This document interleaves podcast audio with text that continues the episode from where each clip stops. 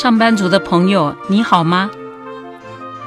刚刚到金融业服务的学生说，他的团队里有六个人，他是那一位最资浅的菜鸟，而其他五个人都是他的老板，什么事情都丢给他做。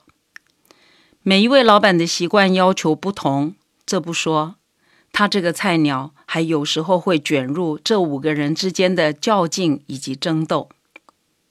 学生说，经常感到进退两难。每天的工作都到很晚，身心感觉非常的疲累。我回答学生：“是啊，那五个人当然是你的老板。将来你有了部署，所有的部署某程度来说也会成为你的老板。还有客户也会是你的老板。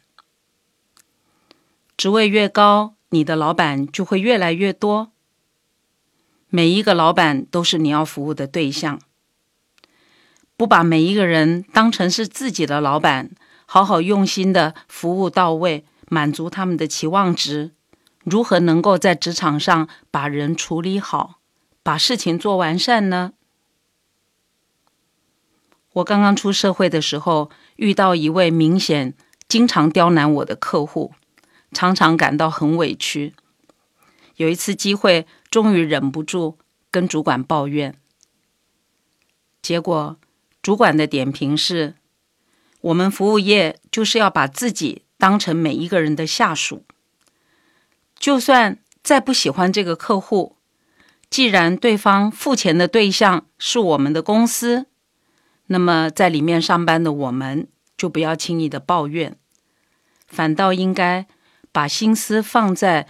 怎么样能够做出更好的服务才对？听完了，我明白，原来职场上把每一个人都当成自己的老板来服务，才能有最好的机会完善工作任务。我是常芬老师，祝福你今天顺利完善工作，继续当个有价值的上班族。